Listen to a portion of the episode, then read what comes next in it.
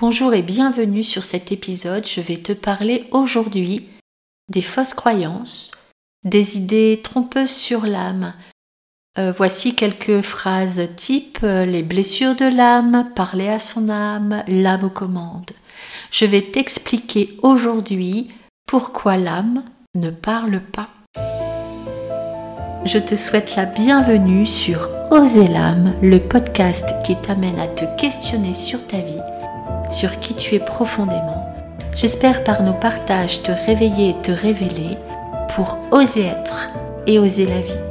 Mon nom est Betty Tutrice, je suis passionnée par l'être humain, la psychologie, la spiritualité.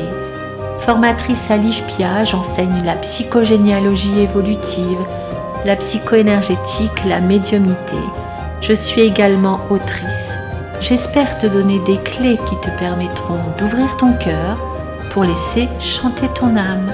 Chaque épisode est une invitation à l'introspection pour exprimer plus librement toutes les parts de ton être. L'âme ne parle pas. Pourquoi ce sujet? C'est particulier de te dire que, que l'âme ne parle pas.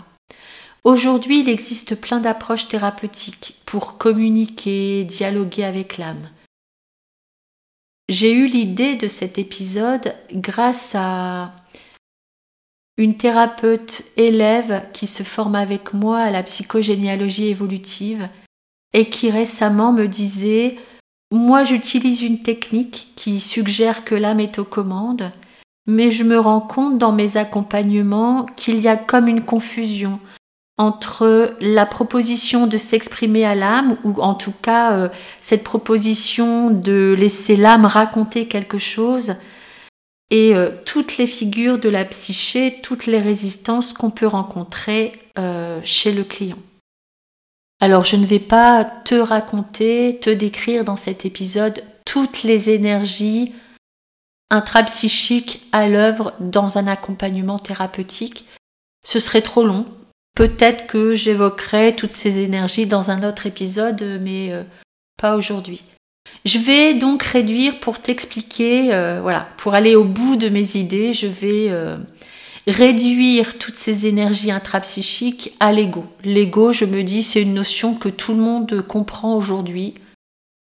donc je fais un raccourci, hein, mais voilà, je pense que ce sera beaucoup plus clair et pour moi et pour toi. Donc évidemment, c'est beaucoup plus subtil que ça. Mais je vais te parler de l'ego. L'ego où on peut utiliser en termes psychologiques le moi. Donc c'est une énergie ou c'est un espace de relation capable de faire euh, le lien entre notre intériorité, mais également l'autre, c'est-à-dire l'extérieur, ce qui est à l'extérieur de moi. L'ego, c'est vraiment euh, cette énergie qui dit est-ce que là je peux avoir confiance, est-ce que je peux être en relation et me transformer? Ou est-ce que là euh, il y a une peur, hein, peut-être une peur d'être en danger, une peur de mourir? Et là je vais plutôt être dans la maîtrise. Donc du changement à l'intérieur de moi et du dialogue que je peux aussi avoir à l'intérieur de moi. Donc souvent l'ego est dans la maîtrise, hein, car l'ego a une peur immense de disparaître. J'entends souvent les personnes en séance euh, qui débutent un travail hein, sur euh, soi exprimer la peur du changement. Vais-je être quelqu'un d'autre? Si je suis différent, est-ce que les personnes autour de moi vont continuer à m'aimer? Souvent, ce sont toutes ces questions-là en fait. Est-ce que je vais me reconnaître? Est-ce que je ne vais pas perdre mon identité ou ce qui fait mon identité? Changer, se transformer, c'est forcément laisser mourir quelque chose. C'est forcément laisser mourir quelque chose à l'intérieur de moi. Pour amener autre chose, bien évidemment. La vie est faite de cycles, mort-renaissance. Donc l'ego peut avoir peur du changement et de la transformation. Et donc souvent, comme c'est lui l'espace de dialogue, vraiment le premier espace, ce premier espace où on va dialoguer, c'est lui qu'on va rencontrer. Donc souvent, quand on veut dialoguer avec son être profond, c'est lui qui répond en premier. L'âme, elle, ne répond pas, car elle est avant tout ouverture, prise de conscience à travers l'expérience.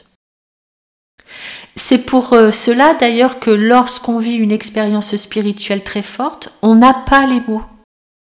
Souvent ce qu'on va dire c'est indescriptible, on va chercher nos mots ou on va dire euh, c'était tellement fort en fait, les mots là sont réducteurs, je peux vraiment pas te raconter et te faire saisir la profondeur de l'expérience et je ne peux pas t'expliquer avec des mots l'amour inconditionnel que j'ai pu ressentir.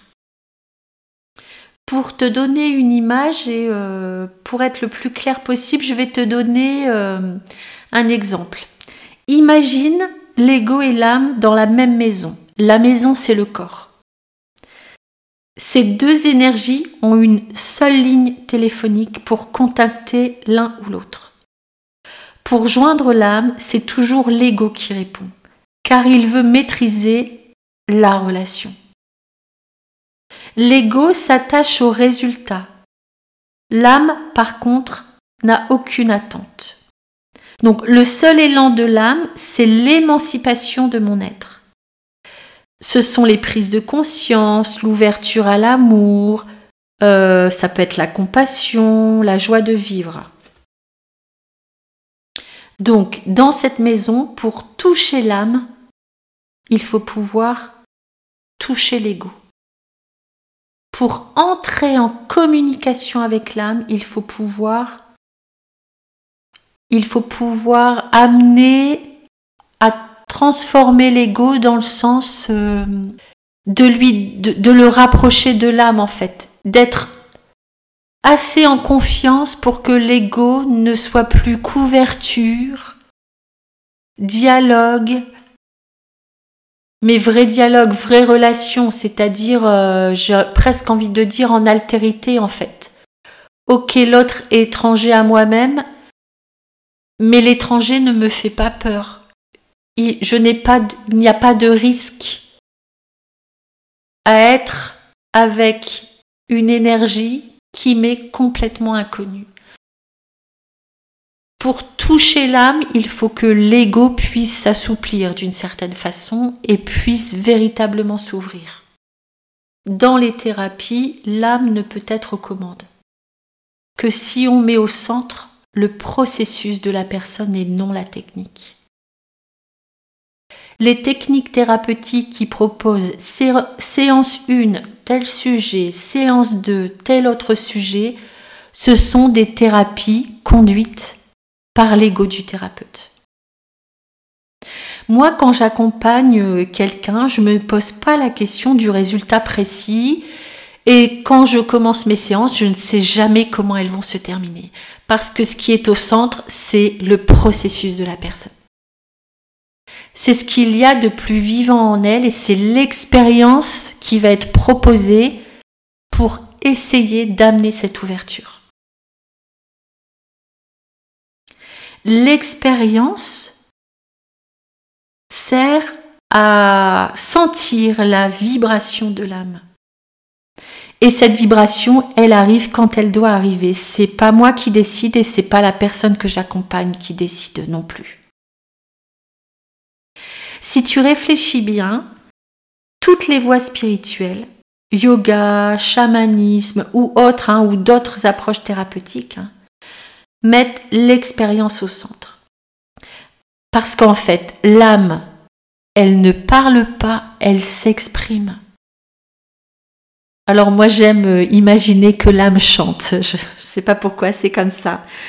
Pour moi, dans l'expression, il y a vraiment une vibration euh, très forte euh, que moi j'associe beaucoup au chant parce que le chant c'est très corporel, c'est très cellulaire, on est traversé par le souffle. On peut ressentir euh, une respiration qui va de la voûte plantaire jusqu'au sommet du crâne en fait. Vraiment, enfin, si toi tu as l'habitude de chanter, tu sais de quoi je parle l'âme, pour moi, elle ne fait pas que s'exprimer quand on est vraiment très au contact de l'âme et très au contact de la vie elle-même. il y a un champ en fait. Et je pense qu'on a euh, tout un champ unique, le champ unique de notre âme, parce qu'il y a euh, à l'intérieur de nous, euh, j'ai envie de dire, un camailleux en lien avec nos personnalités, nos qualités, notre mission aussi hein, sur, cette, sur cette terre en fait. Une autre croyance qui est que notre âme peut être blessée. Pour moi, l'âme, elle ne peut pas être blessée puisque l'âme est ouverture. L'âme est ouverture, amour inconditionnel, prise de conscience. En vérité, c'est notre cœur qui est blessé. Or, notre cœur, euh, l'enfant intérieur, enfin... Par contre, pour toucher l'âme, il faut euh, penser ses blessures, les blessures du cœur, nos blessures d'enfant, euh, guérir de nos traumatismes, transformer ce qu'on a hérité euh, de croyances limitantes, d'injonctions de nos ancêtres.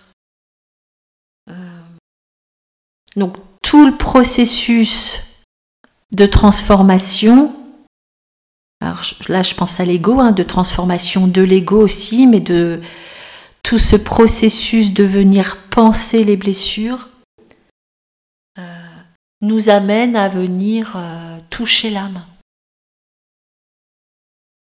Alors moi j'aime cette expression toucher l'âme parce que dans toucher il y a quelque chose de la de la sensation euh, oui et de l'expérience aussi. Là, on parle du, on est dans le corporel en fait. Hein. Euh, nous sommes des êtres spirituels euh, qui viennent expérimenter l'incarnation. Hein.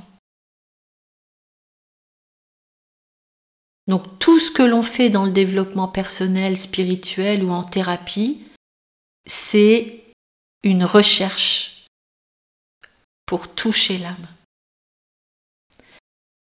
L'âme ne parle pas, elle s'exprime dans l'élan de vie et dans l'expérience. Quand tu écoutes ton cœur, quand tu penses tes blessures, alors ton âme peut vibrer. Et j'ai même envie de dire ton incarnation peut chanter.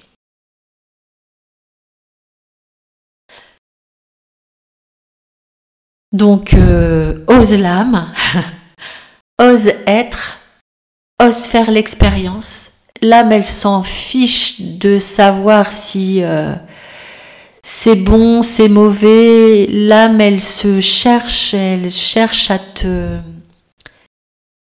Elle cherche à te faire vibrer, à te faire entrer pleinement dans la vie et pleinement dans la joie de vivre aussi. Donc, ose ton âme, N'hésite pas à me partager tes expériences, euh, ton point de vue sur les réseaux sociaux, par message, sur Messenger par exemple ou par mail. Hein. Je t'invite à t'inscrire à la newsletter, à t'abonner au podcast si tu veux me suivre. Et je te dis à lundi prochain. Merci d'avoir passé ces quelques minutes avec moi.